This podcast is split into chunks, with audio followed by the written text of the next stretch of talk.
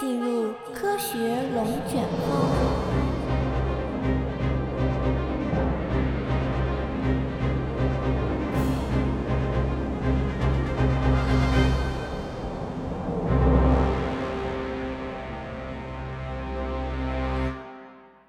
大家好，我是小叶，欢迎来到科学龙卷风。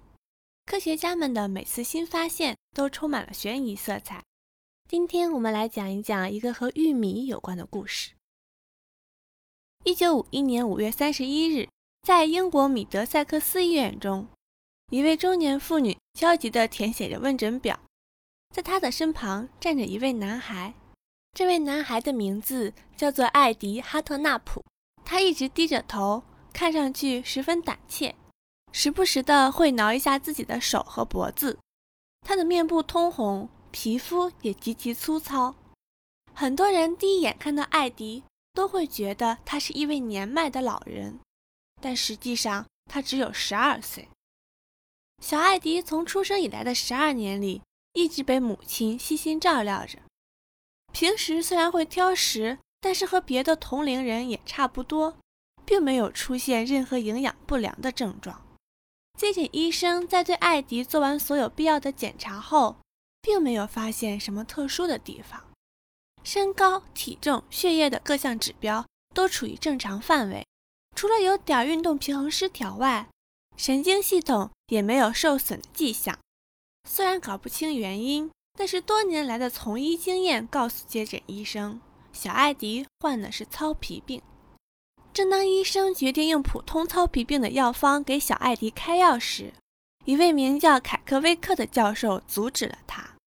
凯克威克教授建议让小艾迪做一下尿检，并且吩咐尿检医生要特别注意一下样品中氨基酸的含量。尿检后，医生们惊讶地发现，小艾迪尿液中的氨基酸含量极高，尤其是色氨酸含量几乎是正常人的三十倍。很快，小艾迪的病因就引起了医生们的重视，大家都意识到，这位小男孩并不仅仅是糙皮病那么简单。医生们用小艾迪的姓氏哈特纳普命名并报道了这一病例，希望和更多的医生探讨分析。不过，要完全搞清楚小艾迪的病因，我们的故事还得再往回到一百年。十九世纪中期，一种怪病突然席卷了意大利的北部，患病者的皮肤会变得十分干燥，在光照下，皮肤就会发红、起疱疹。重症者的皮肤就如同老树干那样粗糙，甚至跟长满了鳞片似的。这种病症状奇特，在历史上都未曾记载过。但是它的突然出现，就像是一场瘟疫，一直延续到了19世纪末和20世纪初。当地人给这种病起了一个名字，叫糙皮病。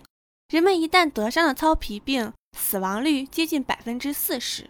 由于皮肤丑陋。严重的糙皮病患者和他的家人们经常遭到外界的排斥。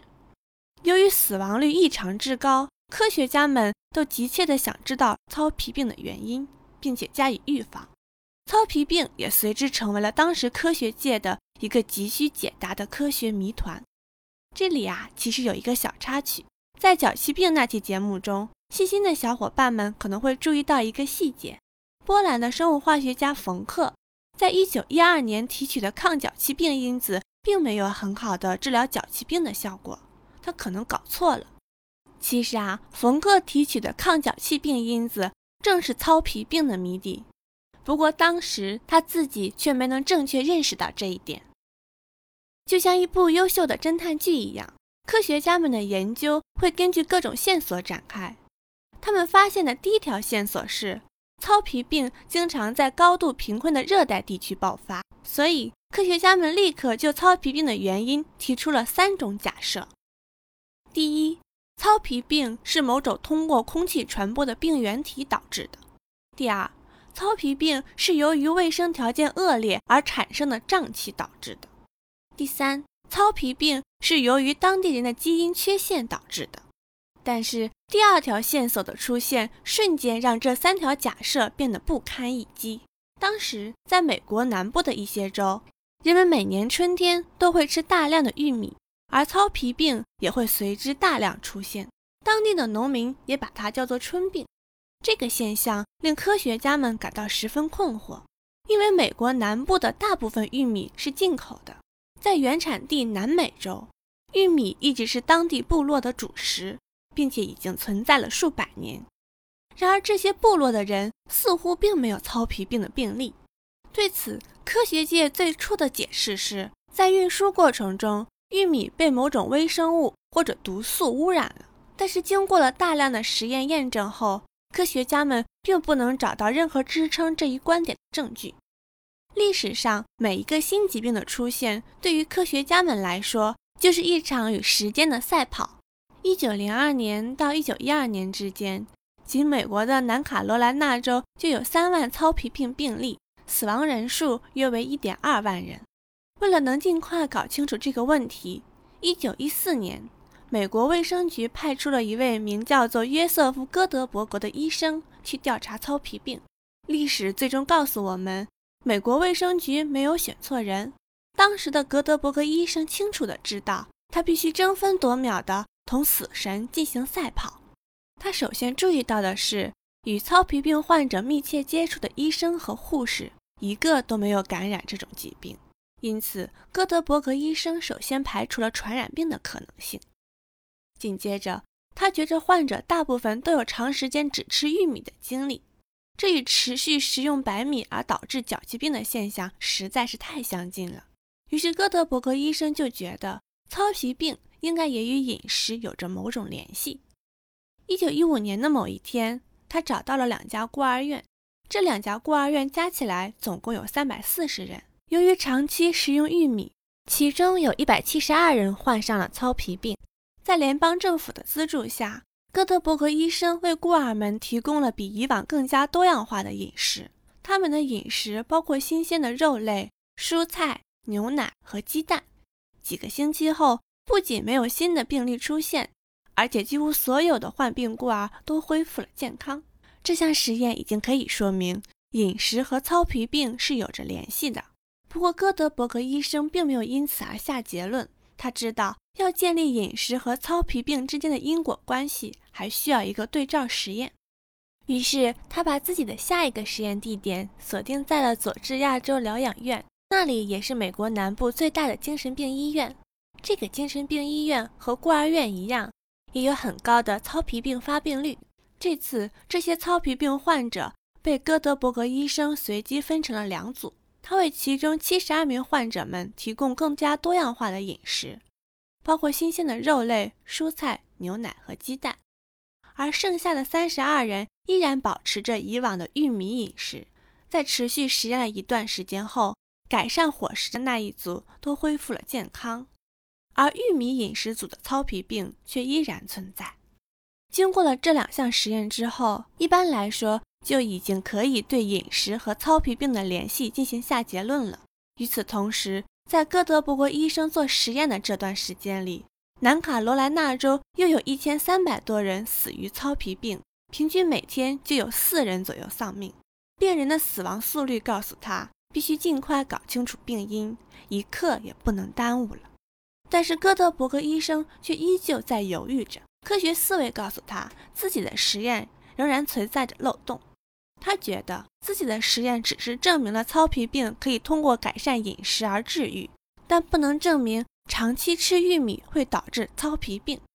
为了明确答案，他需要做更多的实验。为此，他会见了密西西比州州长厄尔布鲁尔，他要求立刻用当地监狱的囚犯来进行实验。试图用玉米来诱发糙皮病。我们必须清楚的是，类似于这种随意的在囚犯身上进行人体实验，放在今天肯定是不被允许。如今想要进行人体实验，必须有充足的体外数据，并且通过专业机构的审核，才能征集志愿者。可惜的是，在那个年代，科学界并没有形成一个完善的伦理道德体系。布洛尔州长最初也是极力反对戈德伯格医生的想法，但是经过一系列谈判之后，布洛尔也觉得为了更多人的健康，不得不牺牲这些囚犯。得到了许可的戈德伯格立刻对十一名囚犯进行了为期数月的观察实验。在实验期间，囚犯们的饮食被严格控制，只吃玉米，而且所有的囚犯都处于严格的监控之下。随着时间的推移，哥德伯格观察到实验对象变得越来越虚弱。六个月之后，十一名囚犯中有五名患上了糙皮病，剩余的六人也都出现了糙皮病的症状。有一些囚犯甚至写报告说自己难以忍受这种痛苦，祈求退出研究。但这些祈求都遭到了无情的拒绝，他们被迫继续实验，一直到1915年10月31日实验结束后才被释放。这些囚犯的发病完美的符合了哥德伯格的预期，哥德伯格也因此下了一个结论：防止糙皮病的重要方法是迄今为止未被认识或未被重视的一种饮食因素。他将其命名为糙皮病预防因子，也叫 PP 因子。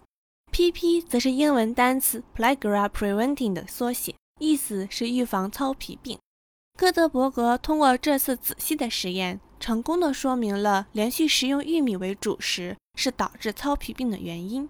一九一六年四月，密西西比州在下面的各个县都建立了糙皮病医院，利用哥德伯格的饮食疗法，专门接纳糙皮病人。该州糙皮病死亡人数从1915年的1535人逐渐下降到了1925年的561人。那么，糙皮病的问题解决了吗？并没有。哥德伯格的做法并不被别的州所接受，甚至遭到了美国各个社会阶层的批评。哥德伯格的囚犯实验确实违反了科学伦理，这也直接导致了他的实验结果也不能广泛的受到重视。虽然哥德伯格极力推广糙皮病的治疗方法，但并没有取得什么实质性的进展。哥德伯格做出的贡献不可否认，可是他这种违反研究伦理的做法不值得被歌颂，因此他也被称为不被歌颂的英雄。这个僵局一直到二十二年后才得到了改善。一九三七年，美国生物化学家康拉德·埃尔维杰姆。用玉米喂食小狗，诱导出了黑蛇病。这种病类似人类的糙皮病。接着，他尝试用不同的化合物来治疗小狗们。当他试到一个叫做尼古丁酸的化合物时，小狗们的黑蛇病都被治愈了。他觉得尼古丁酸很有可能就是哥德伯格当年预言的 PP 因子。当康拉德公布了自己的这项实验后，到1937年年末。就已经有六个研究小组再现出了康拉德的实验。到了1938年，越来越多的科学家们利用尼古丁酸在人身上做实验，也都获得了相同的效果。科学界们都开始广泛的认可尼古丁酸就是 PP 因子。但是新的麻烦也随之出现了。科学家们发现尼古丁酸就是1912年冯克误以为的抗脚气病因子。但是最初发现尼古丁酸并将其命名的却不是冯克。尼古丁酸早在1873年就被一位名叫做雨果·维德尔的奥地利化学家发现了。当时，韦德尔的老师觉得，如果将一些生物碱用硝酸氧化，可能会获得很多有趣的结果。于是，韦德尔用了一个臭名昭著的生物碱——尼古丁，与硝酸进行了氧化反应。反应后生成了五种产物，其中最主要的一个产物就被韦德尔命名为尼古丁酸。这个尼古丁酸在后来的一百多年里也一直应用于摄影。大家都知道香烟中含有大量的尼古丁吧？这时候如果告诉大家尼古丁酸可以治疗糙皮病，由于这个糟糕的名字，一定会有很多人认为尼古丁是有益的，或者吸烟有助于预防糙皮病。所以，科学家们不得不把尼古丁酸进行重新命名。他们利用尼古丁酸 （nicotinic acid） 的首字母 NiAC 和维他命的尾字母 In，组成了一个新词，叫做 niacin。找到了解决方案之后，niacin 就被迅速添加到糙皮病患者的一日三餐中。到二十世纪四十年代中期，糙皮病几乎已从欧洲和美国消失。可惜的是，我国最初翻译 niacin 的人并没有体会科学家们的良苦用心，它还是被翻译成了烟酸。再后来，科学家们发现烟酸在体内有三种存在形式，它们分别是烟酸、烟酰胺和烟酰胺核苷。这三种分子在体内通过各种生化反应相互关联，很难将它们彻底区分开来。因此，我们现在提到的维生素 B 三，其实指的是这三种分子的复合物。当人们以为糙皮病的故事就到此结束的时候，一九五一年的五月三十一日，在英国的米德塞克斯医院，一位特殊的糙皮病患者的出现。又给科学界带来了新的疑惑。这位糙皮病患者是一位十二岁的小男孩，名叫艾迪·哈特纳普。他所在的家庭并不贫穷，小男孩也从来没有营养不良的病史。接诊医生给他做完一系列必要的检查后，却苦于找不到原因。接诊医生虽然不知道为什么这位小男孩会得糙皮病，但是依然按照治疗糙皮病的方式给他开了药。即一百毫克每天的烟酸。艾迪的母亲哈特纳普女士已经忍不住在一旁抱怨：“这个配方我儿子已经吃了快三年，根本没什么用。”接诊医生也无奈地摇了摇头。他给小艾迪开的药已经是成人所能承受最大剂量的三倍了。他搞不清到底为什么这些烟酸起不到任何作用。这一幕引起了一位叫做凯克威克的教授的注意。他立刻建议小艾迪去做一下尿检。尿检结果显示，小艾迪尿液中的氨基酸含量极高，尤其是色氨酸含量几乎是正常人的三十倍。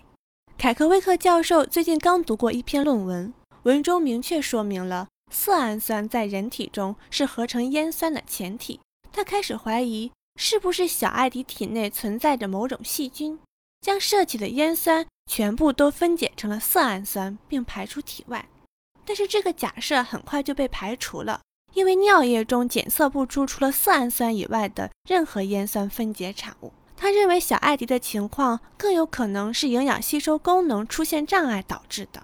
从目前的证据来看，小艾迪可能根本不能通过正常饮食来吸收色氨酸，从而无法自身合成烟酸，因此导致了他的糙皮病。对此，凯克威克教授给出的方案是继续增加烟酸的剂量。与此同时，他和他的同事们用小艾迪的姓氏哈特纳普命名并报道了这一病例，希望和更多的医生进行探讨。这也是历史上第一个哈特纳普病病例。凯克威克教授虽然没有搞清楚小艾迪无法吸收色氨酸的原因，但是当他把烟酸的剂量增加到二百五十毫克每天，并且长期服用之后，小艾迪的症状就渐渐地得到了改善。唯一不足的地方就是小艾迪必须终身服药，而且不能从事体力活。在这之后，更多的科学家开始调查小艾迪的色氨酸吸收障碍之谜。首先，他们发现了小艾迪的父母哈特纳普夫妇其实是一对堂兄妹，属于近亲结婚。他们生了八个孩子，包括小艾迪在内，其中有四个孩子都有色氨酸吸收障碍的症状。这使得科学家们开始相信，哈特纳普病其实是一个基因缺陷导致的遗传病。随着世界各地哈特纳普病的报道和对人类基因组研究的深入，科学家们发现，哈特纳普病的自然发生率大概是三万分之一。它是由于中性氨基酸转运蛋白 BOAT1 突变引起的。到目前为止，已经在二十个哈特纳普病家族中发现了二十一个突变体。不过幸运的是，这些哈特纳普病患者都可以通过长期服用高剂量的烟酸，从而过上正常人的生活。糙皮病和哈特纳普病是现代科学的两次胜利。现在已经几乎没有人记得糙皮病了，而哈特纳普病甚至很多人一辈子都没有听到过。我有时也会感叹，现代科学带来的生物化学是如此的神奇。这种仅仅在一百年前。就造成高死亡率的糙皮病，居然能被烟酸这一小小的分子所治愈。现在，如果我们翻开生物化学或者食品营养类的教科书，一定都能看到书中有时候把维生素 B 三叫成烟酸，有时候也把它叫做维生素 PP。在这些书当中，关于维生素 b 三可能只是那一小段枯燥的知识点你可能看过也就忘记了。但是透过这些知识点背后的科学故事我们会发现每一个看似简单的结论其实都不简单。